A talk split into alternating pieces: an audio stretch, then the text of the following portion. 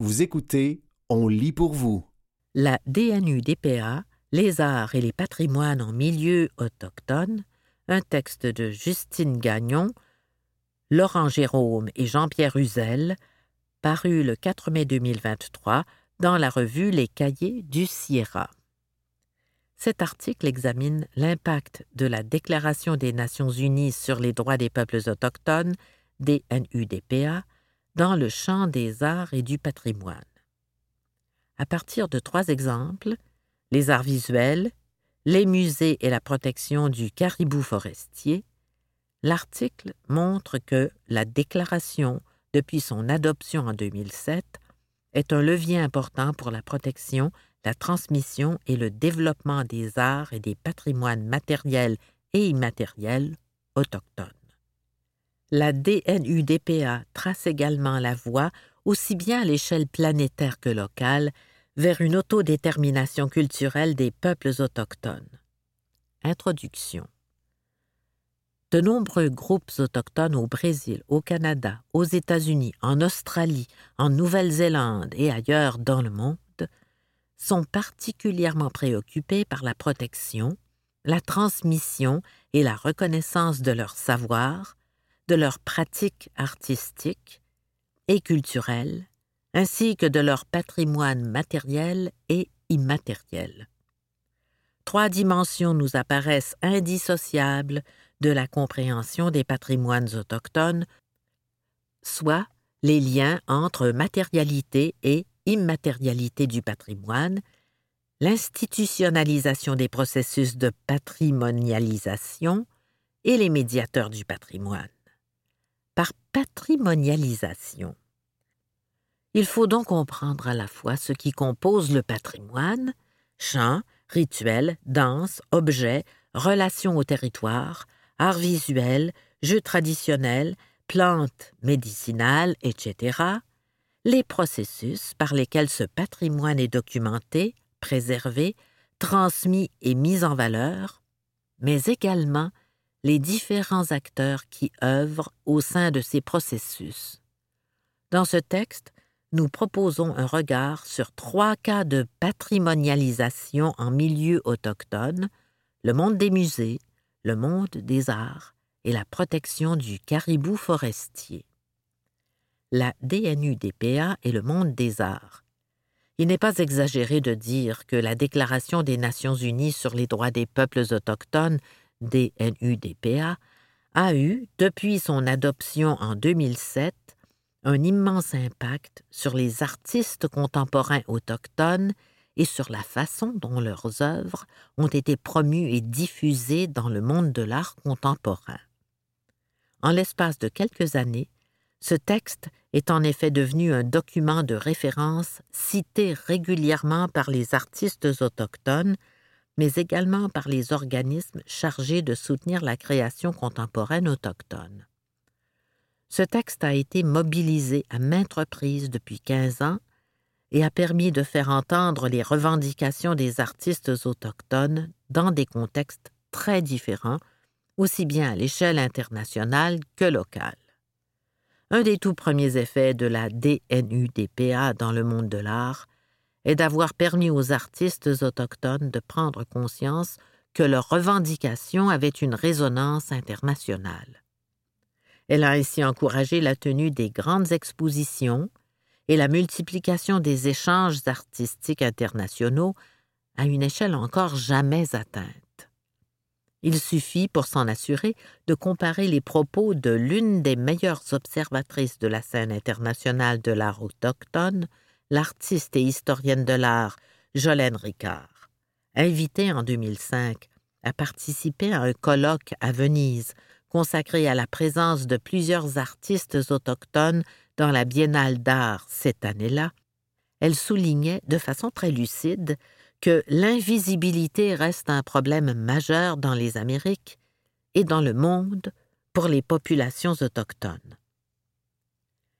Huit ans plus tard, dans les pages du catalogue de la grande exposition Sakahan, Art indigène international, qui réunissait à Ottawa plus de 80 artistes autochtones du monde entier, elle analysait l'émergence de l'art autochtone international et reconnaissait que les avancées politiques autochtones récentes avaient eu un impact décisif sur la situation des arts, ajoutant que la déclaration est un instrument de grande portée. Au Canada, le rôle mobilisateur de la DNUDPA dans le monde de l'art a été amplifié par les travaux de la Commission de vérité et réconciliation qui se plaçait directement dans le sillage de la déclaration. Le rapport final de la CVR présentait la DNUDPA comme cadre pour la réconciliation et appelait explicitement les différents paliers de gouvernement, les institutions de santé, de justice, les milieux économiques, les écoles de journalisme, sans oublier les organismes culturels, à mettre en œuvre les articles de la DNUDPA. Le processus de réconciliation ayant entraîné une importante restructuration du monde de l'art canadien, il est très fréquent que celui-ci soit mis en œuvre en s'appuyant sur les articles de la DNUDPA. Ainsi, le Conseil des arts du Canada a lancé, en avril 2017, un nouveau programme de soutien aux arts autochtones intitulé Créer, connaître et partager arts et cultures des Premières Nations, des Inuits et des Métis, dont le premier principe directeur est le respect de la vision du monde et des droits des peuples autochtones énoncé dans la Déclaration des Nations unies sur les droits des peuples autochtones. Mais la DNUDPA n'a pas seulement été mobilisée comme un cadre légal permettant de réaliser la réconciliation par les arts, elle a également été convoquée à plusieurs reprises pour dénoncer certaines formes d'appropriation culturelle. Le texte le plus édifiant à cet égard a été un énoncé publié le 7 septembre 2017 par le Conseil des arts du Canada intitulé Soutenir les arts autochtones dans un esprit d'autodétermination et non d'appropriation culturelle qui citait de longs extraits des articles 11 et 31 de la DNUDPA et appelait les artistes allochtones à faire preuve de respect lorsqu'ils abordaient dans leurs œuvres des contenus autochtones.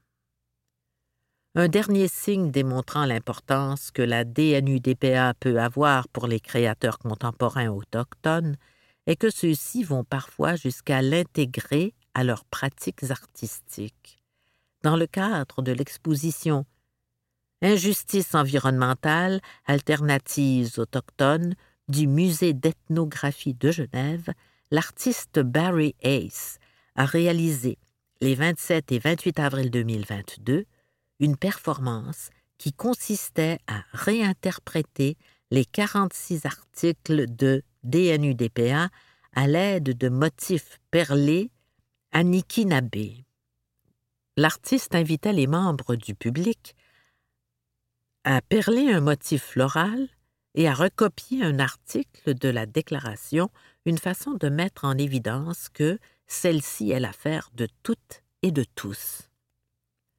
Ces différents exemples d'activation de la DNU-DPA par les artistes autochtones et, plus largement, par le monde de l'art montre que la déclaration est avant tout mobilisée comme un texte de portée générale au cœur duquel se trouve le principe d'autodétermination et d'où découle l'ensemble des revendications autochtones contemporaines. La DNUDPA, les institutions culturelles et les musées. Ce principe d'autodétermination s'exprime également dans le monde des musées et des institutions culturelles. Engagés depuis les années 1970 dans des processus complexes de protection, de transmission et de mise en valeur de leur savoir et de leur patrimoine, les peuples autochtones ont poussé les milieux culturels à repenser leurs méthodes de travail et leurs relations avec les premiers peuples. Les institutions muséales d'État n'ont pas échappé à cet examen critique suivant ce qu'il est possible de nommer le tournant de 1988. Au moment des Jeux olympiques d'hiver de Calgary de 1988, les cris du lac Lubicon, Alberta, Canada, ont entrepris une vaste campagne médiatique de sensibilisation et d'affirmation de leurs droits en prenant pour cible l'exposition The Spirit Sings Artistic Traditions of Canada's First Peoples, réalisée par le Glenbow Museum. Pour l'écrit, un boycottage de l'exposition était nécessaire. Non seulement ils y ont vu une tentative de commercialisation de leur patrimoine, mais également une provocation, puisque le gouvernement avait octroyé à la compagnie Shell Canada, qui était aussi l'un des principaux commanditaires de l'exposition, des concessions pétrolières sur le territoire qu'il revendiquait. À la suite d'une mobilisation internationale, un groupe de travail a été constitué afin d'examiner les relations entre les peuples autochtones et les musées. Le rapport Tourner la page, forger de nouveaux partenariats entre les musées et les Premières Nations, constitue une importante prise de position pour les institutions muséales. Ce rapport s'ouvre d'ailleurs sur cette déclaration d'intention développer un cadre de travail et des stratégies éthiques qui permettront aux nations aborigènes de représenter leur histoire et leur culture de concert avec les institutions culturelles. Vous écoutez la DNUDPA, les arts et les patrimoines en milieu autochtone, un texte de Justine Gagnon, Laurent Jérôme et Jean-Pierre Uzel, paru le 4 mai 2023 dans la revue Les Cahiers du Sierra. Les appels à l'action formulés dans ce rapport trouvent un nouvel écho avec la DNUDPA. Les institutions culturelles et les musées sont directement interpellés dans plusieurs articles réaffirmant différents droits et principes d'autodétermination en matière de patrimonialisation. Il s'agit du droit des peuples autochtones d'assurer librement leur développement économique, social et culturel, article 3, de maintenir et de renforcer leurs institutions culturelles distinctes, d'obtenir la restitution des biens culturels, intellectuels, religieux et spirituels pris sans leur consentement préalable, du droit sur le rapatriement des restes humains, du droit de favoriser le renouveau et la transmission de leur langue, de leur histoire, de leurs traditions orales, de préserver, de contrôler et de protéger leur patrimoine matériel et immatériel. En septembre 2022, l'Association des musées canadiens a par ailleurs publié, en réponse à l'appel à l'action numéro 67 du rapport de la CVR, un nouveau rapport intitulé Porter à l'action, appliquer la DNUDPA dans les musées canadiens, qui, de fait, accorde une place centrale aux articles de la Déclaration consacrée à la conservation du patrimoine, à la restitution des biens culturels, mais aussi au principe plus général d'autodétermination. Les musées d'État, comme le Musée de la civilisation, Québec, ou le Musée canadien de l'histoire, Hall, tentent d'inscrire leurs pratiques et leurs politiques dans cette perspective de collaboration, d'échange et de respect mutuel, en favorisant, par exemple, le prêt d'objets, la mise à disposition des expertises muséales, le développement conjoint de projets, des processus de consultation, ainsi que la restitution des biens matériels et immatériels. Le musée McCord Montréal développe de nombreux projets de décolonisation et d'autochtonisation de ces pratiques, ateliers avec les objets en présence de représentants, de représentantes autochtones, de développement de ces activités de médiation culturelle, expositions, séries de conférences, et de sa structure de gouvernance, membres autochtones sur le conseil d'administration. De nouvelles manières de faire se sont développées, les pratiques muséales s'inscrivant désormais dans une vision large et inclusive de la relation aux peuples autochtones. Ces principes généraux se donnent également à voir localement dans les communautés autochtones. les musées et institutions culturelles autochtones sont de plus en plus nombreux. De nouvelles institutions ont vu le jour, comme le musée Huron-Wendat de Wendake, 2008, l'Institut culturel CRI à Anish Kamik, d'Oujebu 2011, ou la Maison de la culture Innu d'Ekwanichit, 2013. Les musées autochtones plus anciens, comme le musée des Abénakis d'Odanak, 1965, le musée amérindien de Mashteuiatch, 1977, ou le musée Chaputwan de Ouachat, 1995, appliquent ces principes en développant différents projets de transmission culturelle et d'exposition valorisant les patrimoines matériels et immatériels des communautés concernées. Au-delà des objets, des techniques de fabrication ou des enjeux liés au rapatriement, les processus de patrimonialisation portent également sur la protection des animaux, comme le montrent les préoccupations des Inuits en lien avec le caribou. La protection du caribou forestier chez les Inuits de Pessamit, un droit au patrimoine culturel et à sa transmission. Dans la foulée de la commission indépendante sur le caribou forestier et montagnard, dont les audiences publiques se sont tenues de la mi-avril à la mi-mai 2022 dans cette localité du Québec, les Inuits de la communauté de Pessamit ont manifesté leur désir, sinon leur droit, d'être consultés de manière distincte, invitant ce faisant les commissaires à venir entendre leurs préoccupations, propositions et pistes d'action, et ce, au sein même de la communauté. Cette prise de parole s'ajoutait aux nombreux signaux d'alarme lancés depuis plusieurs années pour dénoncer l'état critique des populations de caribous forestiers sur le territoire ancestral des Pessa Miulnuat, plus particulièrement la population du réservoir Pipmoakan, forçant ainsi la nation à mettre en place différentes mesures pour tenter d'y remédier. De celles-ci, mentionnons le projet d'air protégé Pipe-Moican, dont la superficie fut en partie déterminée pour préserver l'habitat de Minash Kuau Atik.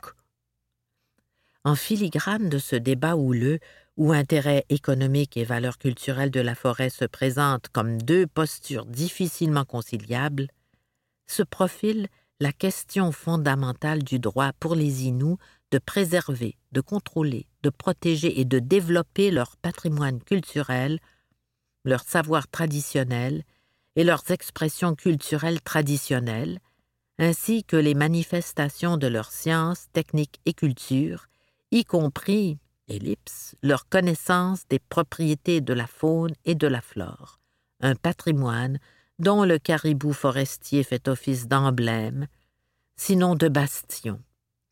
Dans le mémoire déposé en date du 31 mars 2022, les Pessa Miulnuat exigent ainsi du gouvernement québécois qu'il respecte leur droit de transmettre leur savoir et culture aux générations futures, de même que leur droit aux terres, territoires et ressources, leur droit de conserver et de renforcer leurs liens spirituels particuliers avec ces mêmes terres, puis leur droit à la protection de leur environnement.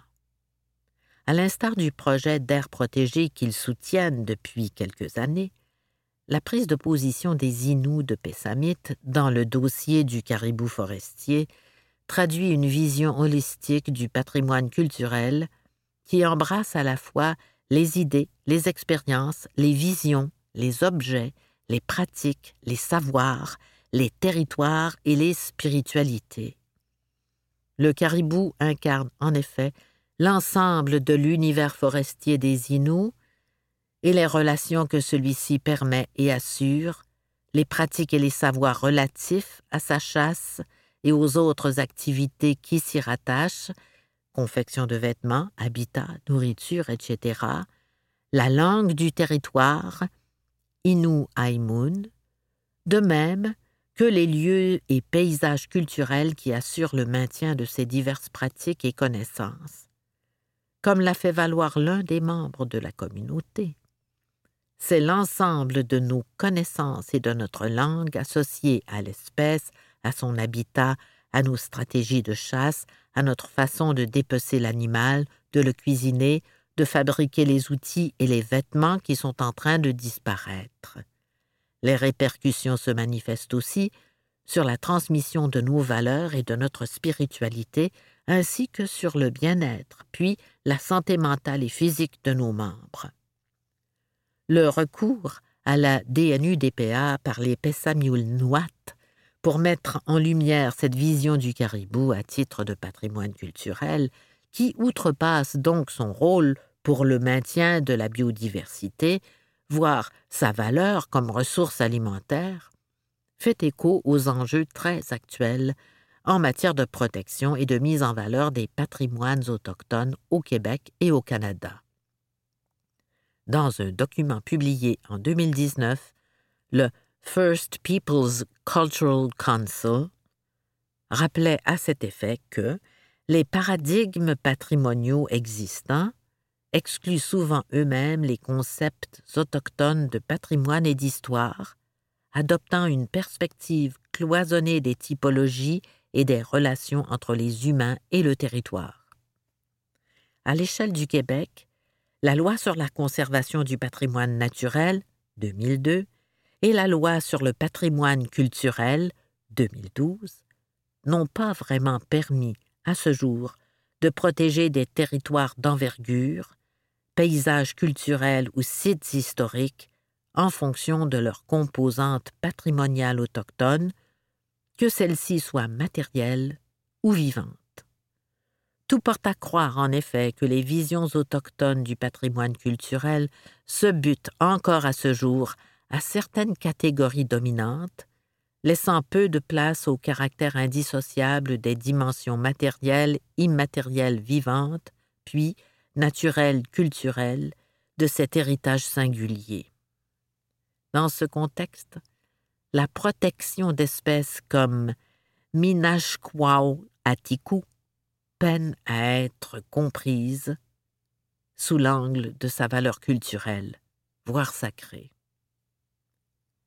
La définition qu'en donne la DNU-DPA ouvre cependant la voie à une approche plus inclusive en la matière. Le patrimoine s'y trouve en effet chevillé à l'autodétermination des peuples autochtones, si ce n'est au droit de la personne, pour reprendre les termes du FPCC.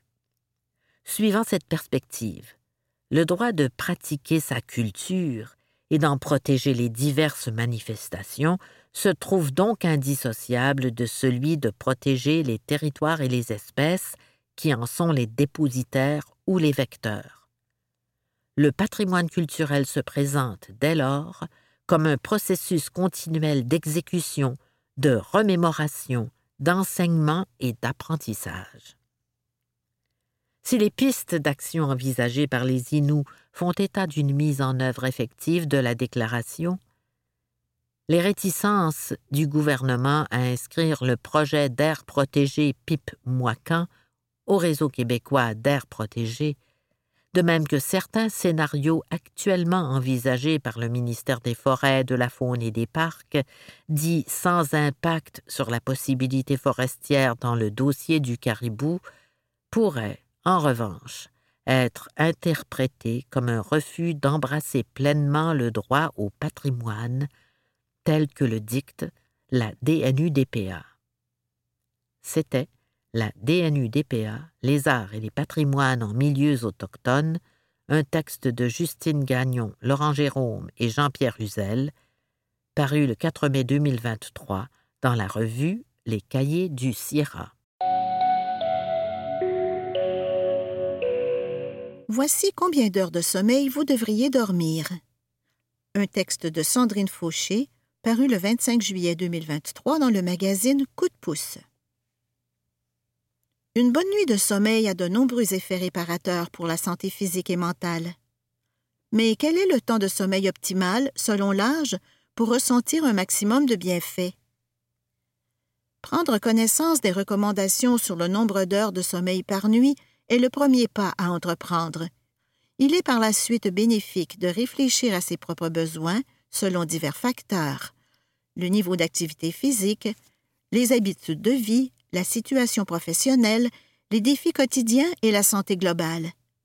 Ensuite, pour couronner le tout, il est important de mettre en pratique de nouvelles habitudes pour dormir sainement.